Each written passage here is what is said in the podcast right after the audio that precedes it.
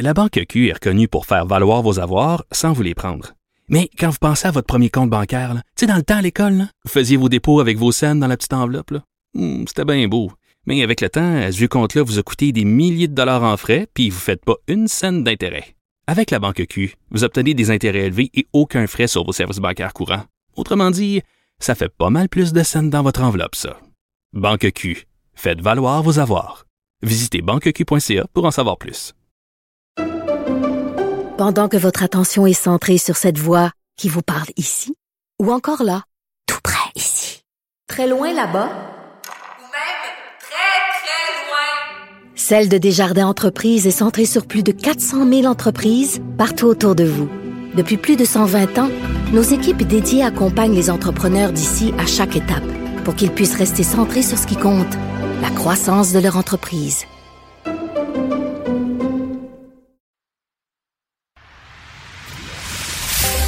D'une halte routière à l'autre, aux quatre coins du Québec. Là-haut sur l'autobus. Cube Radio. Cube Radio. Rouler dans les coulisses des élections québécoises. Antoine. Bon lundi à tous. Aujourd'hui à l'émission, le Parti québécois prévoit-il faire un grand rassemblement, un peu à l'image de celui que le Parti conservateur a réussi à organiser à Québec vendredi? Le chef Paul Saint-Pierre Plamondon répond par l'affirmative, se dit prêt à relever le défi avant la fin de la campagne, mais y arrivera-t-il, lui qui rencontre peu de militants dans sa tournée? C'est une des questions que nous lui avons posées dans une entrevue qu'il nous a accordée dans son autobus de campagne entre Bécomo et Sept-Îles. Mais d'abord, mais d'abord, c'est lundi, jour de chronique consti. On s'érotise une question constitutionnelle à la fois. La traduction constitutionnelle La question constitutionnelle. Et bonjour Patrick Taillon, Bonjour Antoine Robitaille. notre chroniqueur constitutionnel et accessoirement professeur de droit à l'Université Laval. Donc, on peut conclure que les juges, là, ils ont l'épiderme sensible, non? Oui, c'est le grand fait saillant euh, sur le plan judiciaire cet automne. Euh, plusieurs euh, discours, plusieurs textes qui ont été signés dans les journaux où on sent là, toujours le même point commun.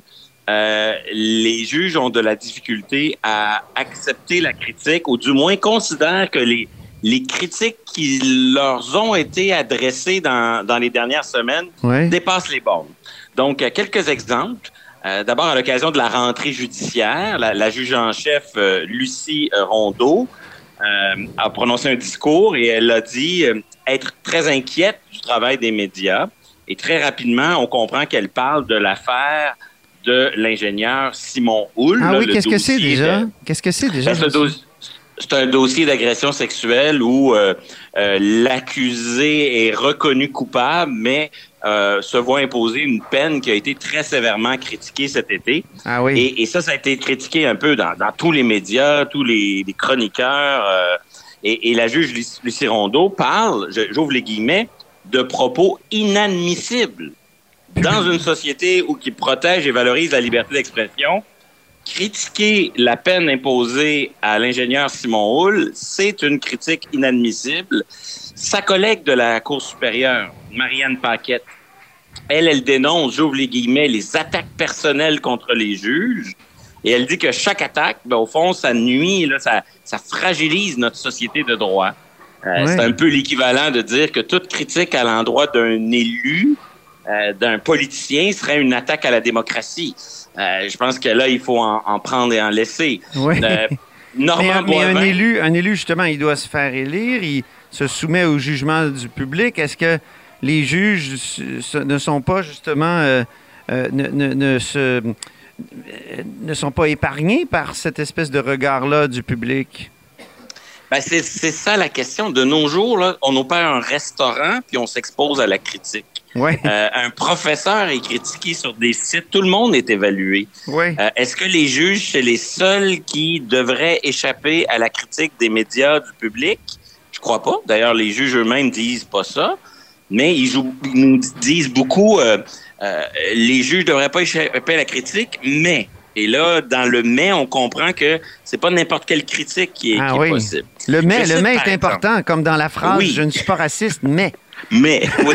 Claudie Bélanger, juge adjointe à la Cour du Québec. Oui. Elle, elle prononce un discours à l'ouverture des tribunaux à Ville-Saguenay. Ouais. Elle dit, je cite, Il ne faut pas que la critique incite les juges à rendre des décisions euh, qui susciteraient moins la controverse. Ah bon? Comme si elle disait que la justice était humaine puis qu'elle était potentiellement influençable. Que si on critique beaucoup les juges, ils vont finir par, je pense encore à notre affaire de, de l'ingénieur Simon Houle, euh, les juges vont finir par euh, donner une peine ou rendre une décision pour plaire au public. Euh, c'est vrai, mais on a le goût de lui répondre. C'est justement pour ça que les juges sont nommés à vie C'est ça? avec une position inamovible, qu'ils bénéficient d'une sécurité financière hors du commun. C'est pour ça qu'on leur donne, tous les juges de la Cour du Québec gagnent plus que le premier ministre du Québec parce qu'on veut qu'ils aient cette indépendance. Voilà.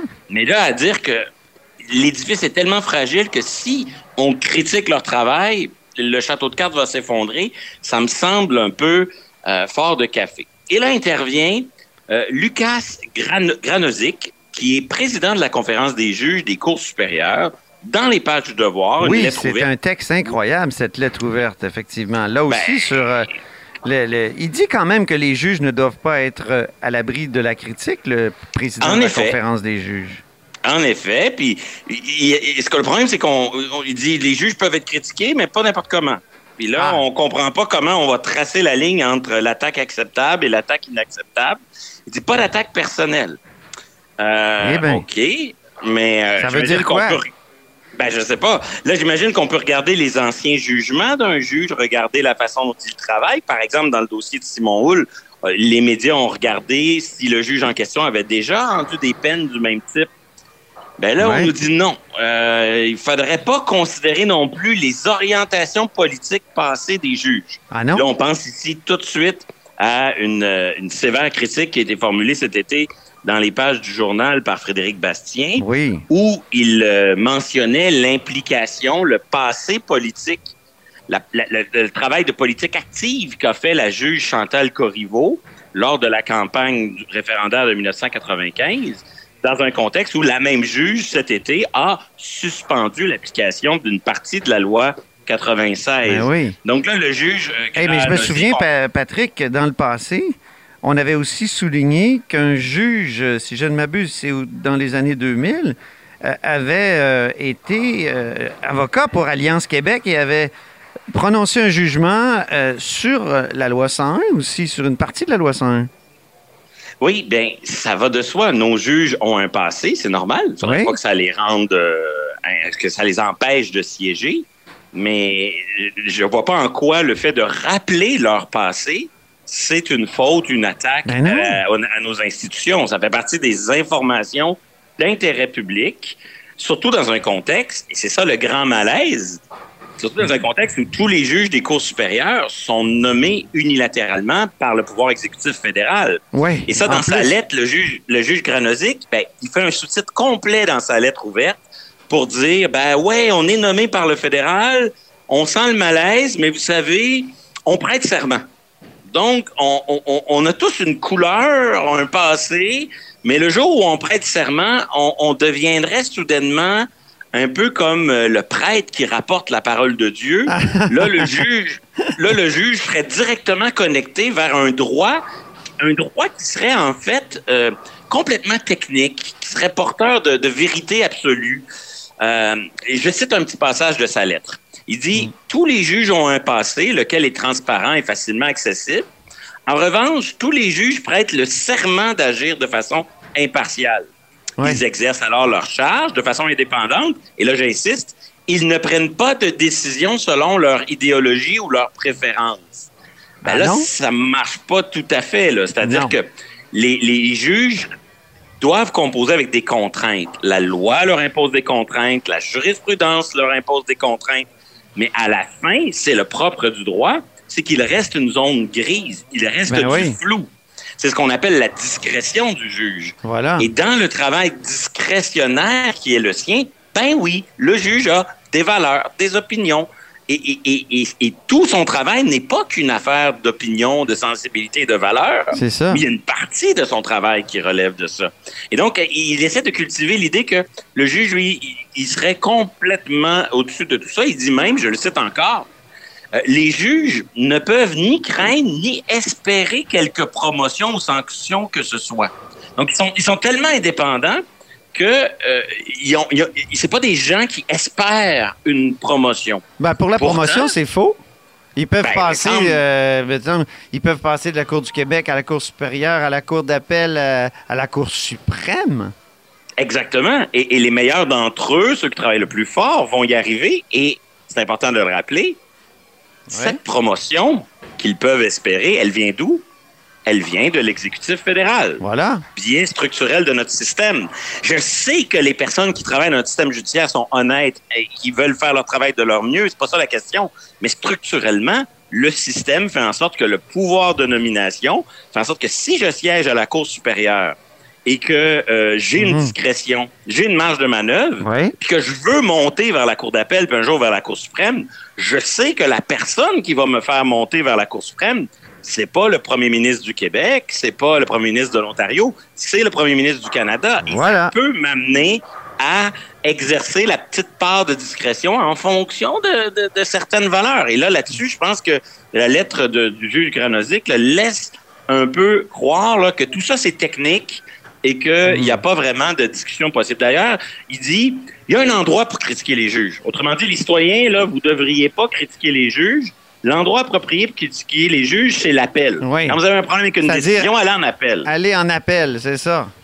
Exactement. Mais Le des problème, c'est appels, c'est ba- basé sur une erreur. Il faut dénoncer une erreur du jugement précédent. Mais d'abord, ça coûte quelque chose aller en appel. Ah ben, ça, en ça plus. coûte quelque chose.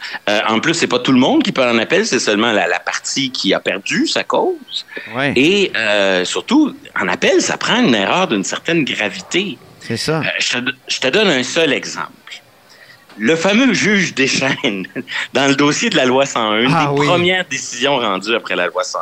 Oui. Il arrive puis il dit, euh, je, je- je- je te cite là, l'argument du Québec pour défendre sa loi 101 fait état d'une conception totalitaire de la société.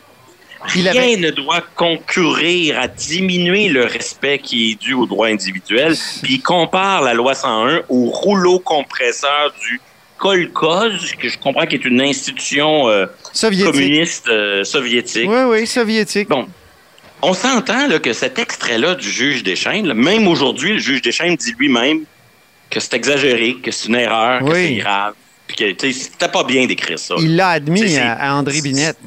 Oui, oui, c'est grossier, c'est une erreur grave. Hey, il faut, se, il faut laisser, on, est presque, on a presque terminé. Euh, il, Oui. faut, il faut dire que les juges, eux autres mêmes, interviennent dans, dans le public de plus en plus. On pense à Lucie Rondeau, celle que tu as citée au début, la juge en chef de la Cour euh, du Québec. Donc, euh, et, on a vu Richard Wagner qui a fait des entrevues en direct. Euh, Richard Wagner, donc le juge en chef de la Cour suprême. Et, et il s'expose comme ça, non? Est-ce qu'ils s'ils veulent intervenir dans le public, ben évidemment, il va y avoir des critiques. C'est tout le problème, Antoine. Moi, si je donne un point à toutes ces interventions qui sont faites par les juges, là, il y, a- il y a un argument qui est, euh, qui est très solide là, de leur côté, c'est que attaquer les juges, c'est attaquer un pouvoir qui peut pas se défendre. Mm. Parce que traditionnellement, un juge, ça donne pas d'entrevue sur ses décisions. Mais non. Ça explique pas devant le public. Fait on a un, des juges qui sont dans une logique de retenue.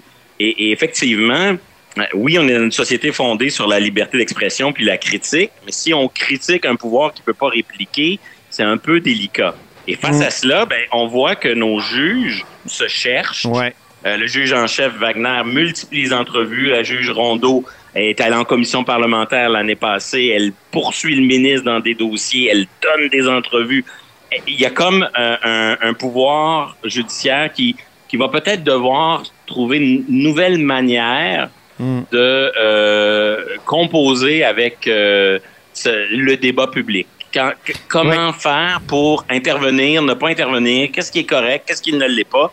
Je pense que la- l'ancienne vision du monde qui consistait à dire que le droit, c'est une affaire qu'on discute qu'entre initiés, qu'entre personnes euh, formées en Mhm. droit et tout, c'est une vision qui ne peut plus tenir la route dans le monde d'aujourd'hui, dans un monde où tout se démocratise. Mais, oui. Et vient avec ça une nécessaire critique sur le travail qui est effectué. Et face à ça, il va peut-être donner au juge l'occasion de répondre. Ça, en soi, je pense que là-dessus, il va peut-être falloir faire bouger les lignes. Merci infiniment, Patrick, pour cette chronique qu'on a enregistrée. Vous entendez, moi, je suis en campagne électorale, puis je suis actuellement dans un salon de quilles. C'est formidable. Et toi, t'es à Malaga. Alors, On Merci. fait de la radio de brousse à la haut dans l'autobus. merci infiniment. Puis à la semaine prochaine. À bientôt, Antoine. La Banque Q est reconnue pour faire valoir vos avoirs sans vous les prendre. Mais quand vous pensez à votre premier compte bancaire, tu sais, dans le temps à l'école, vous faisiez vos dépôts avec vos scènes dans la petite enveloppe. Hmm, C'était bien beau. Mais avec le temps, à ce compte-là vous a coûté des milliers de dollars en frais, puis vous ne faites pas une scène d'intérêt. Avec la Banque Q, vous obtenez des intérêts élevés et aucun frais sur vos services bancaires courants. Autrement dit, ça fait pas mal plus de scènes dans votre enveloppe, ça. Banque Q. Faites valoir vos avoirs. Visitez banqueq.ca pour en savoir plus. Pendant que votre attention est centrée sur cette voix qui vous parle ici, ou encore là, tout près ici, très loin là-bas, Ou même très, très loin. Celle de Desjardins Entreprises est centrée sur plus de 400 000 entreprises partout autour de vous. Depuis plus de 120 ans, nos équipes dédiées accompagnent les entrepreneurs d'ici à chaque étape pour qu'ils puissent rester centrés sur ce qui compte, la croissance de leur entreprise.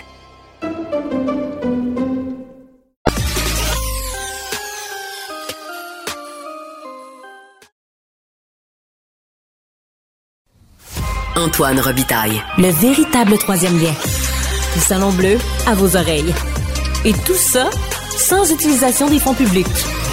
Depuis quelques jours, le chef du Parti québécois, Paul Saint-Pierre Plamondon, a exhorté les quelques 32% de souverainistes à rentrer à la maison à bord du carrosse de Cendrillon, quelque part sur la côte nord. On s'entretient avec lui. Bonjour, Paul Saint-Pierre Plamondon. Bonjour. Bienvenue à la hausse sur l'autobus. Avant d'aborder, avant d'aborder, oui, c'est la nouvelle, le nouveau nom le nouveau de mon nom, émission. rebranding. Oui, c'est ça.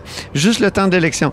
Avant d'aborder donc la question du rapatriement des souverainistes, euh, êtes-vous fatigué d'être dans l'autobus?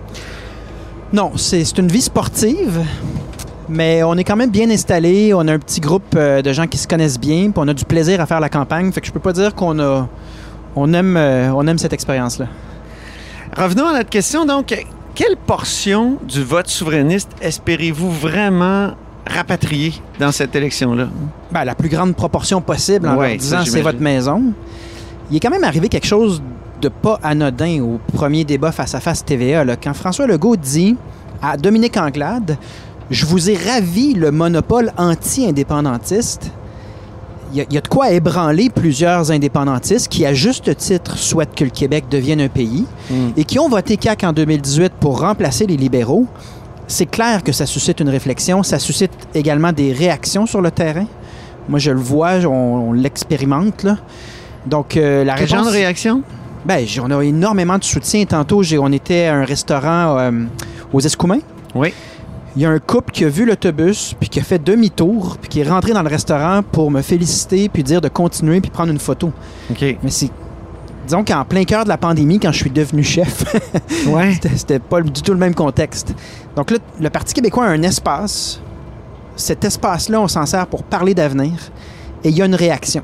Et je dis à tous ceux qui tiennent non seulement à l'indépendance, mais c'est aussi la langue française, hein, parce qu'il n'y a que le Parti québécois qui veut renverser le déclin, qui remet en question les demi-mesures de la CAQ à ce niveau-là. QS s'en est satisfait, pas voté en faveur de ça. Il y, a, il y a ça aussi, là. donc il y, a, il y a comme toute cette réflexion-là dans la population québécoise et elle a lieu en ce moment, donc c'est super intéressant à suivre. Mais il y a comme 32% de souverainistes au Québec, à peu près? Peut-être plus euh, lorsqu'on répartit les, ind- les indécis. Mais bon, c'est sûr qu'il y a peut-être... euh, C'est plus que 2 millions de personnes, euh, on peut dire ça avec ouais, c'est ça. Vous avez parlé de 2 millions de personnes. C'est au moins l'heure. 2 millions de personnes. Mais quand on se pose la question combien il y a de millions de Québécoises et de Québécois qui s'inquiètent de l'avenir de la langue française et qui sont conscients que la loi 96 ne renversera pas ce déclin-là, il y a un sondage qui disait, je pense, 21% seulement des Québécois pensent que ce- cette loi-là va faire le travail. Donc, c'est tout ça qui est en jeu. Euh, ce sont des questions fondamentales. C'est notre droit d'exister comme francophone en Amérique. C'est la pérennité de notre nation dont il est question. Mais les souverainistes, c'est des souverainistes qui sont allés à la CAQ ou des souverainistes de Québec solidaire? Tous les indépendantistes, Parce que là, l'argument... Il y a même des fédéralistes en Oui, passant qui m'ont dit voter Parti québécois pour la première fois parce qu'ils aiment la campagne d'idées, ils aiment qu'on s'adresse à l'intelligence de la population. Donc, euh, disons que la, porte est très grande ouverte dans un parti qui euh, donne leur juste sur chacun des sujets fondamentaux. Mais le- votre argumentaire sur euh, Legault qui a ravi le monopole au PLQ du combat contre les souverainistes, il vaut pas pour les souverainistes de, de QS. Euh, et alors que QS euh, dit qu'il va investir à peu près euh, 500 millions de dollars sur quatre ans pour euh, développer justement, euh, pour travailler pour, pour l'indépendance. notre campagne s'adresse définitivement aux indépendantistes de QS autant que les indépendantistes de la CAQ. Notamment parce que notre processus, le plan de match qu'on a pour l'indépendance, il est simple, il est efficace et on y travaille. On peut pas dire ça de l'approche de constituante. Qui Le Québec solidaire, là. qui, qui est un processus compliqué et qui euh, mènera, comme je l'ai déjà dit, mènera automatiquement à euh, un refus parce que c'est un déjà... scénario chilien. Un- un- on peut dire ça, un scénario chilien, c'est-à-dire que quand on, met, on tente de mettre d'accord une population sur 56 éléments, littéralement, c'est déjà un défi de se mettre d'accord sur l'essentiel, à savoir est-ce qu'on a le droit de décider par nous-mêmes au Québec. Hmm. On va se concentrer là-dessus, c'est ça le plan de match du Parti québécois. Mais euh, pour aller chercher des indépendantistes à, à QS, il aurait fallu que vous rajeunissiez le parti. Vous-même, en 2017, là, dans un rapport, vous disiez que 68% des membres ont plus de 55 ans. Vous disiez au PQ, les jeunes sont comme des Pokémon rares que l'on cherche depuis des années. Et quand tu en as un, tu le mets dans la photo. Hein? Vous avez écrit ça, c'est vous, là. Avez-vous l'impression d'avoir réussi à rajeunir le parti, à, Nous sommes, à ramener les Pokémon? nous sommes dans les faits le parti le plus jeune des élections 2022. Notre moyenne d'âge des candidats, 39 Ah oui, ans. les candidats. 39 ans. Et ça crée un effet d'entraînement, ça crée beaucoup de réceptivité. On se cachera pas que le Parti québécois, sa mission, c'est de rassembler toutes les générations. Donc, à chaque fois que je m'adresse, comme ce matin, on parlait de la dignité des aînés, mais on parle également aux parents, puis on parle aux jeunes. On est un parti d'une cause qui doit unir toutes les générations. Vous ne verrez jamais tenter d'opposer une génération contre une autre, mais dans les faits, dans ce rapport-là, j'avais dit qu'on renouvellerait l'image du Parti québécois. J'avais dit qu'on referait les pancartes du oui Hmm. pour cesser de se rassembler avec des pancartes de 95. J'avais dit qu'on rajeunirait le parti. C'est fait ça, j'en Ben, ai pas j'ai vu. suivi. Quand- Pancarte du oui? Ah oui, les nouvelles pancartes du oui, mon Dieu, sont affichées on- sur le chemin, je vais t'en montrer. Elles existent, euh, elles ont été quand même assez achetées et elles vont être en valeur dans les prochaines années. Non, c'est fait. Et donc, on suit ce plan de match-là. Il y a d'autres idées, il y a d'autres euh, facteurs qui influencent euh, l'évolution du Mais parti. dans mais vos qui- rassemblements, qui... vos rassemblements sont pas très nombreux, mais il y a beaucoup de personnes assez âgées. Je... Mais ça dépend Étant moi, ayant moi-même 54 ans, je me permets de le dire, là, c'est des gens plus vieux. Puis j'ai encore l'air plus vieux que ça. Ça donc, dépend dans quelle région. OK. Parce qu'il faut aussi voir c'est quoi la courbe démographique de chaque région. Mais dans les faits, euh, on a une nette progression dans l'électorat chez les jeunes, puis on, a, on est le parti le plus jeune en termes de candidature. Puis on, je pense qu'on réussit à représenter toutes les générations en leur disant unissons-nous tous sur l'essentiel. Le Rassemblement conservateur à Québec euh, de vendredi soir, on parle de 2500 à 3000 personnes dans le hall du, euh, du euh, centre Vidéotron. Allez-vous essayer de faire pareil d'ici la fin de la campagne? Allez-vous essayer de rassembler donc des milliers de personnes pour, comment dire, faire une démonstration de force? On de va avoir ça. Vous On allez va- avoir ça? On va avoir notre grand rassemblement. OK. Puis autant de personnes? Ben, je veux dire, je veux pas m'engager à l'avance à quelque chose qu'on est en train d'organiser, mais je pense que oui, tout à fait, le Parti québécois va non seulement attirer des gens, mais il va attirer aussi des personnalités qui vont être heureux de participer à ce rassemblement-là, puis de servir euh, notre cause. D'ailleurs, on a eu beaucoup de soutien hein, dans l'écosystème euh, de politiciens, de, gens qui ont, ont des bons mots à donner, à dire pour le Parti québécois. Donc oui, on aura notre grand rassemblement. Euh, Gabriel Nadeau-Dubois et François Legault, ils s'entendent pour dire que actuellement, on est dans une course à deux. Est-ce que vous vous sentez pas un peu exclu? Il me semble que je me sentirais un peu, euh, je sais pas, largué. Je trouve pas ça. euh, je trouve pas ça très respectueux euh, de la démocratie, puis des citoyens qui voient bien que c'est bel et bien une course à cinq qui se traduit très différemment d'un endroit à l'autre. À certains endroits, euh, oui, ça peut être une course à deux. À certains endroits, c'est une course à trois. À d'autres endroits, c'est à quatre. Puis c'est rarement les mêmes parties. Donc, je pense que la population voit clair. Oui, mais tout ça, au là. global, là, M. Saint-Pierre Plamondon, quand même. Au global, euh, euh, au global, est-ce que Gabriel Nadeau-Dubois peut aspirer à être chef de l'opposition? C'est un peu ça la question Je actuellement. pense que chaque parti d'opposition en ce moment ont des aspirations légitimes, mais que la réponse, elle est dans l'urne le 3 octobre. Nous, ce qu'on sait avec certitude, c'est qu'on est en croissance, puis on le voit dans nos dons, dans le pointage, sur le terrain, puis on continue notre travail, peu Mhm. importe ce que d'autres chefs diront pour euh, tenter d'indiquer aux gens comment voter ou quels sont les choix. Je pense que les gens euh, préfèrent faire leur propre opinion en écoutant chaque parti. Il y a un de vos candidats qui a dit qu'on parlait trop de sondages pendant les élections. C'est Pierre-Luc. Pierre-Luc Briand. Ben, Il n'a pas dit ça, non. Il a dit, je pense qu'une réflexion Oui. euh, pourrait être intéressante. Puis je pense qu'il y a eu une discussion sur d'autres pays qui ont décidé d'encadrer ça. C'est pas une réflexion qu'on a. Parce que tout le monde vous pose des questions en fonction des sondages, beaucoup. là. Est-ce que ça va être la mort du PQ? Est-ce que vous allez avoir Ben, un ça. ou deux Alors que nous, on deux tente députés? de toutes nos forces de mener une campagne. est-ce que vous qui- vous militeriez pour une espèce d'encadrement assez radical assez, des euh, sondages? Je suis assez ouvert à ce que Pierre-Luc a dit. Il a dit on pourrait avoir une réflexion là-dessus, regarder ce qui se fait à l'étranger. On n'a pas de réflexion définie là-dessus, là, en date d'aujourd'hui. Mais est-ce que oui, on peut euh, regarder ce qui se fait à l'étranger, quel impact ça pourrait avoir sur la démocratie? Oui, on peut avoir cette réflexion-là. Nous, on mène une campagne très différente, je vous l'ai dit, sur l'indépendance, sur le français, mais aussi sur les baisses d'impôts, les baisses de taxes. On est les seuls à parler de la dignité des aînés. Donc, c'est sûr qu'on veut le plus possible une campagne sur notre avenir, une campagne d'idées où les gens font un choix en fonction de ce qui a été proposé. Si vous perdez dans Camille Lorrain le soir du 3 octobre, euh, restez-vous à la tête du parti? Moi, je suis au service du parti et je suis optimiste par rapport à ma soirée du 3 octobre. OK, et là, ça freine. Oh, OK. C'est ça, c'est les risques euh, Oui, c'est des les entrevues en autobus. Oh!